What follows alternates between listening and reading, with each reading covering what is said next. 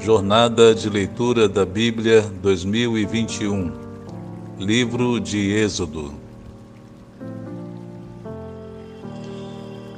Muito bem, vamos continuar. Êxodo capítulo 27. O texto diz assim: O altar dos holocaustos.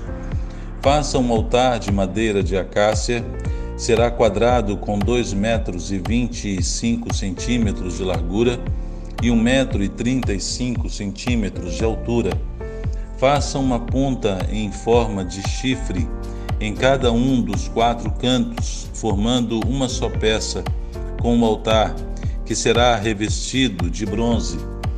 Faça de bronze todos os seus utensílios, os recipientes para recolher cinzas, as pás, as bacias de aspersão, os garfos para carne e os braseiros, Faça também para ele uma grelha de bronze em forma de rede e uma argola de bronze em cada um dos quatro cantos da grelha.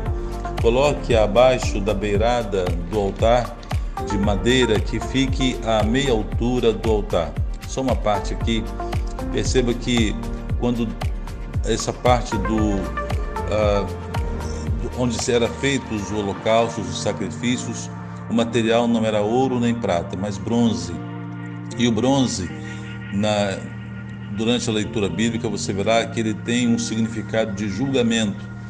Por isso, todos esses utensílios e o próprio local, o altar do holocausto, também era feito de bronze, porque ali tinha o significado de o sangue ser derramado, o, a, oferta, o, o cordeiro era sacrificado ali e como tendo esse significado do julgamento de Deus sobre o dos nossos pecados, sobre o pecado da humanidade, sendo expiado pelo sangue derramado do Cordeiro. Verso 3: Faça de bronze todos os seus utensílios, os recipientes para recolher cinzas, as pás, as bacias de aspersão, os garfos para carne os braseiros. Faça também para ele uma grelha de bronze em forma de rede e uma argola de bronze em cada um dos quatro cantos da grelha.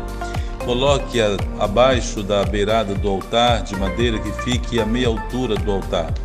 Faça varas de madeira de acácia para o altar e revista-as de bronze.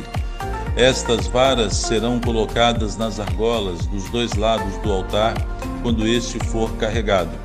Faça o altar oco e de tábuas conforme lhe foi mostrado no monte. O pátio. Faça um pátio para o tabernáculo. O lado sul terá 45 metros de comprimento e cortinas externas de linho fino trançado, com 20 colunas e 20 bases de bronze, com ganchos e ligaduras de prata nas colunas.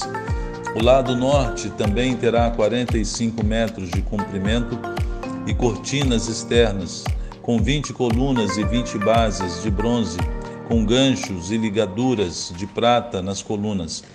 O lado ocidental, com as suas cortinas externas, terá 22 metros e meio de largura, com 10 colunas e 10 bases. O lado oriental, que dá para o nascente, também terá 22 metros e meio de largura, Haverá cortinas de 6 metros e 75 centímetros de comprimento num dos lados da entrada, com três colunas e três bases. As, e cortinas externas de 6 metros e 75 centímetros de comprimento no outro lado, também com três colunas e três bases. Na entrada do pátio haverá uma cortina de 9 metros de comprimento de linho fino trançado e de fios de tecido azul, roxo e vermelho, obra de bordador, com quatro colunas e quatro bases. Todas as colunas ao redor do pátio terão ligaduras e ganchos de prata e bases de bronze. O pátio terá 45 metros de comprimento e 22 metros e meio de largura com cortinas de linho fino trançado de 2 metros e 25 centímetros de altura e bases de bronze. Todos os utensílios para o serviço do tabernáculo, inclusive todas as estacas da tenda e as do pátio, serão feitos de bronze. O óleo para o candelabro. Ordene aos israelitas que lhe tragam azeite puro de oliva batida para a iluminação, para que as lâmpadas fiquem sempre acesas. Na tenda do encontro, do lado de fora do véu que se encontra diante das tábuas da aliança, Arão e seus filhos manterão acesas as lâmpadas diante do Senhor, do entardecer até de manhã. Este será um decreto perpétuo entre os israelitas, geração após geração. Amém? Deus abençoe assim a sua palavra.